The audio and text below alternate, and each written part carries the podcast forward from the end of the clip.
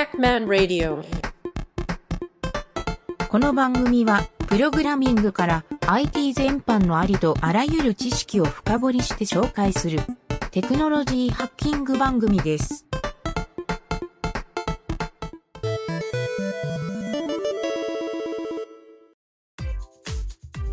えっ、と、今回のシリーズは、簡単ワードプレスっていうので、えー、ちょっとやりたいと思います。ちょっと初めなんで自己紹介をしておきますか。はい。えっ、と、ハックマンラジオの、えー、担当ディレクター、ゆげたです。えー、ハックマンラジオパーソナリティの影織です。はい。えー今回はこの二人でお送りするんですが、はい。えっ、と、一応ちょっとね、この、今回は簡単ワードプレスっていうシリーズ。これおそらく全10回ぐらい あるかなという感じで、はい。まあ増えたり減ったりするかもしれないけど、その辺はご愛嬌なんですが、はい。あの、もともとね、ちょっと僕も影織ちゃんも、ワードプレス使わない派人間、エンジニアなんですけど、やっぱり仕事ですげえワードプレスのオーダー来るなっていう。ところからうん、そうなんですよ。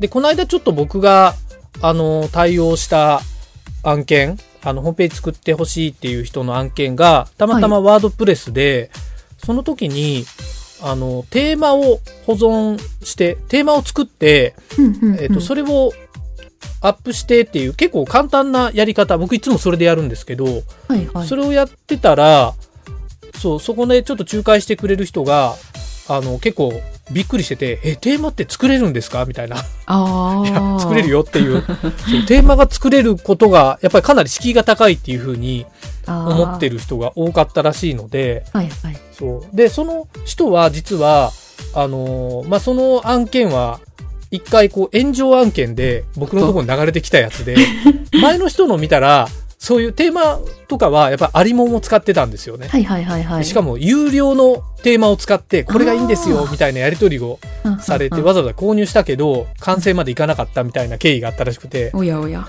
え、そんなん、そう、自分で作ればいいのに、みたいな、コスト0円でできるのにっていうところから、意外とこの、ワードプレスって簡単にテーマ作れるっていうところを、あの、ラジオを使って学習したらいいんじゃないかっていう、ここからこのシリーズが生まれましたと。うんうんうん。はい。素晴らしい。ということで、そうなんですよ。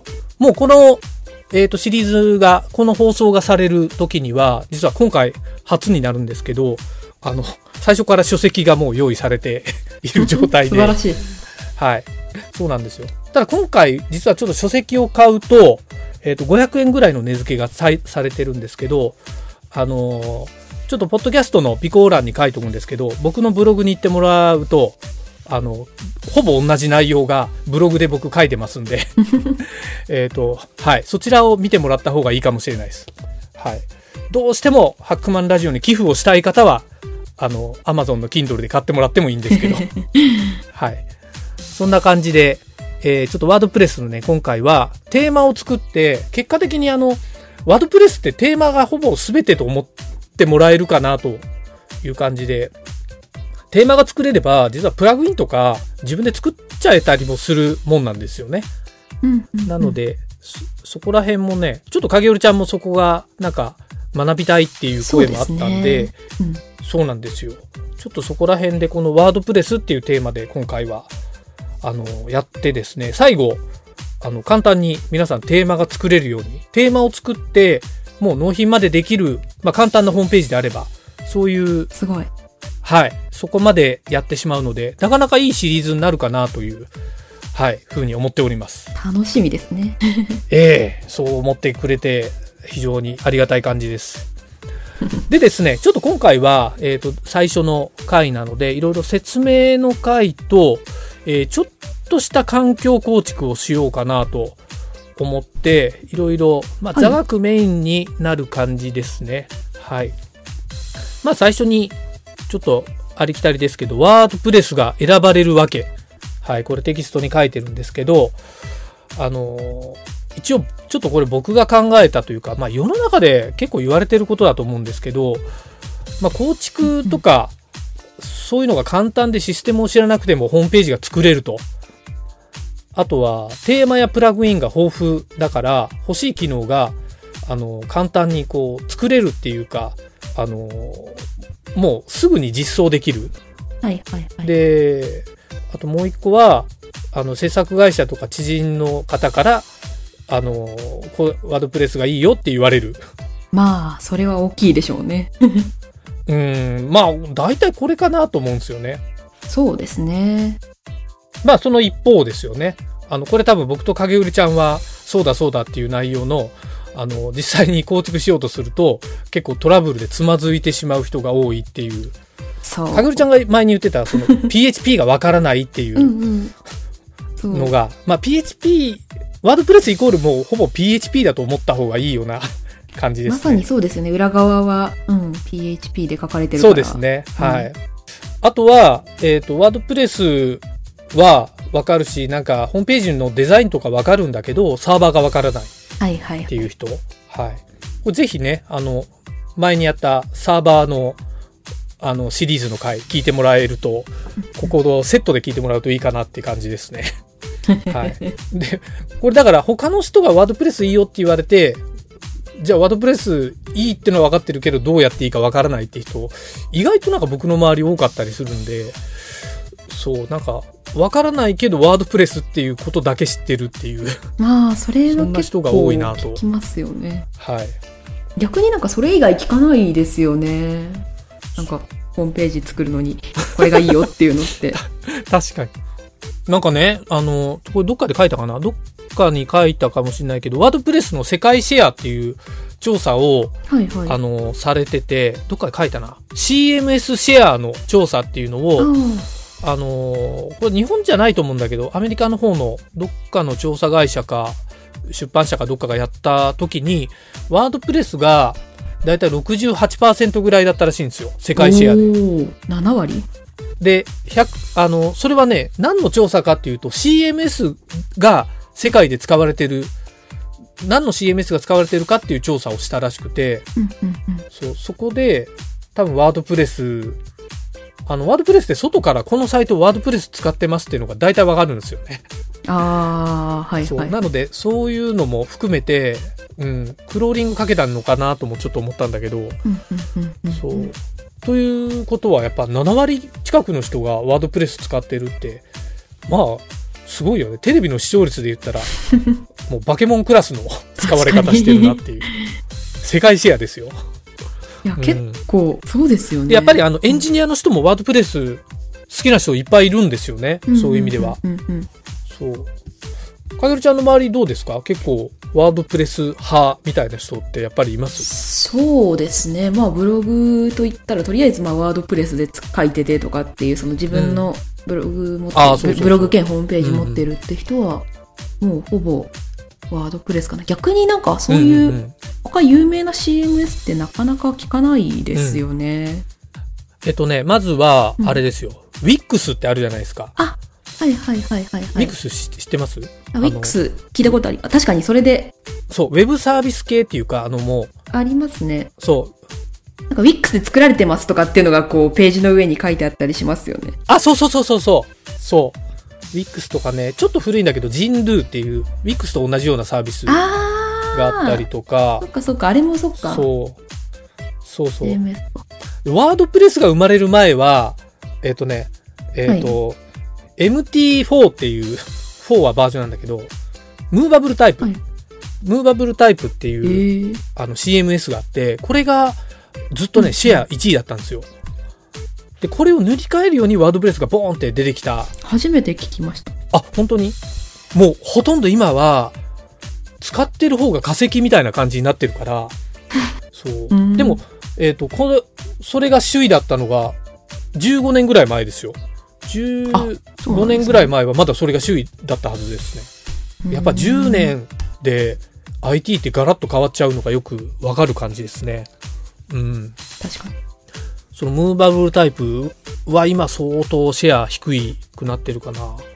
まあそういうのもあって、あのーそう結構ね、ワードプレスのシェアが高いけど、なんかトラブルも多かったり、えーうんまあなんだろう、使いこなせる人も少ないとか、そういうのもあったりするんだけど、まあワードプレスってじゃあ、あの、何が良くて何が悪いのっていうのをちょっと僕なりに考えてみたんですけどまず、うんうんまあ、メリットは基本的に世界中でさっきも言った通り多くのサイトで使われてるんで、はいはい。まあ、やっぱり情報も多いしエンジニアにとってのあとプラグインのツールとかが豊富にあるっていうのはやっぱりちょっと便利なかなっていう、まあ、メリットに感じるのもよくわかるなと。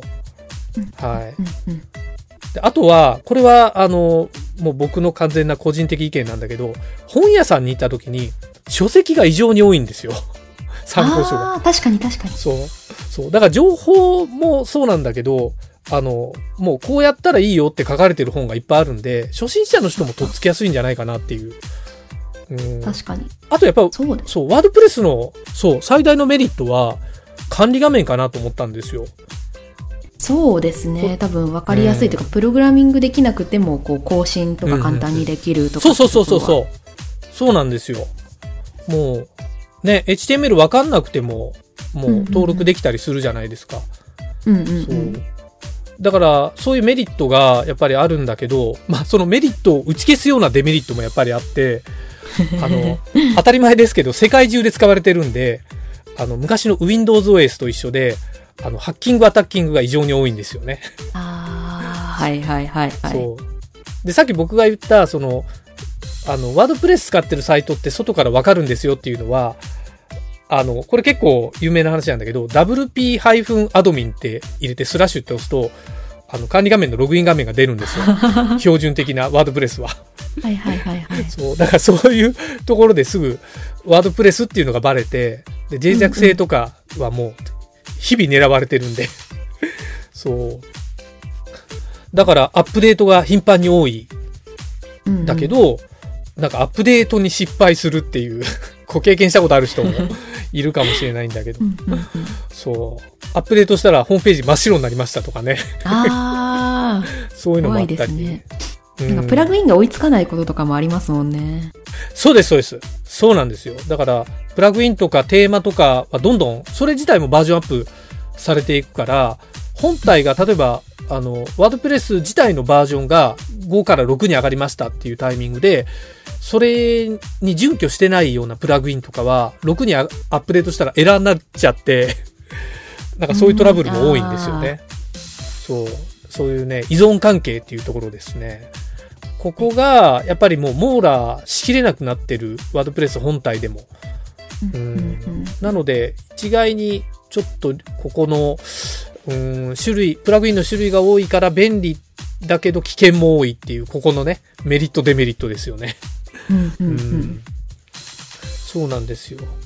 まあ、でも、なんか、あの、もともと僕は、もう自分でもともとワードプレスを使ってたけど、今はもう使うのやめたっていう派なんだけど、決してね、ワードプレスが悪いシステムだとはちょっと思ってはないんですよ。今回解説しようと思った理由もそうなんですけど、あの、結構やっぱメリットもあって、あの、僕何人かそのワードプレスの、あの、カンファレンスとかの進行役をやってる人とか何人か友達でいるんだけど、もうそういう人らは、そう、ワードプレスラブなんですよね。もうララブラブですね。イコール PHP ラブですね、みんな。あそう。あ、なるほど。そうなんですよ。だから、ペチパーとはちょっと違うんだけど、あの、ペチパーよりもワードプレスラブの方が強い感じ。そうで、結果、ワードプレスラブなんで、ペチパーにならざるを得ないっていう、そんな感じですよね。はい。なるほど。あ、ペチパー通じるかな ?PHP 書く人のことペチパーっていう。確はい。そうそう。ペチパーの大冒険になっちゃうからつい。ねちょペチパーの大冒険はちょっとなんちゃってラジオ聞いてほしいけど。そうそう。そういうね、なんか、あの、ワードプレスは、あのーまあ、言い悪いっていうのはちょっとこのシリーズを一通り聞いてもらうとね、あの、結構好きになってくれる人もいるんじゃないかなって思って、はい、このシリーズをいろいろ作ってみた経緯もありますね。はい。じゃあちょっと実際に、あの、ワードプレスで、えっ、と、この番組を聞いてる人はどういう風にワードプレスと関わればいいかっていうと、多分ワードプレス開発をする人、まあ、今後したい人っていうタイプの人が多いと思うんで、まあ、そういう人たちが知っておかないといけない知識っていうのをちょっと説明してみると、まあ当たり前ですけど、あの、HTML、CSS、これホームページのデザインコーディング系ですよね。うんはい。あとサーバーに関する知識。まあこれもさっきから言ってるやつですけど。あと PHP に関する知識。うんはい。ここまでは多分、教科書とか参考書に書いてあると思うんですけど、あの、あと、UI、UX に関するデザイン知識。ああともう一個は、えっ、とね、作ったウェブサイトを向上させる、運用して向上させるためのマーケティング知識。この辺になるとなんかちょっと、あの、プロの人でも知ってる人が少ないっていう話もよく聞くんで、うんうんなんかこの辺まで話せると、今回のシリーズでね、あの、学習できるといいなと思いますね。うんうんはい。ということでね、まあなんか、それらの知識は、この、レベル感っていうのがあってね、まあどれも専用のプロフェッショナルが存在するっていうぐらい、例えば HTML と CSS だけでも、深掘りすれば凄まじく、高度な HTML が書けたりもするんだけど、まあそういうのも含めてですね、はい。まあ今回どっちかというと全部浅めにやる感じではありますけど、はい。でもお土産も多分多いと思うんで、はい、学習してもらいたいですね。はい。まあ、という意味でね、えー、ちょっと今回の本題になるんですが、ワードプレスを簡単に扱うためには、はい、こんなのをちょっとね、僕テキストに書いてみたんですけど、えー、これ何書いたかな？えーと、ちょっと読むと、これまでワードプレスを自社他社プライベートなどで数多く構築してきた筆者、これ僕ですね。は次のポイントで構築するのが、えー効率が良く、運用トラブルも少ないと考えました。あ、これワードプレスでですね。はい。で、サイトごとにテーマを作る。はい。これ最初から言ってるやつですね。えーテーマでほぼ一元管理する。はい。できる限りプラグインを使わない。あと、バージョン依存しにくい構造にする。はい。今回はこれを目指したいなと思うんでー大事。ですね。そうです。仕事でワードプレスをそう作って会社にこう納品をするとか作ってあげる時にこのやり方やるとワードプレスは便利なんじゃないか効率的なんじゃないかという感じのシリーズですね。はい。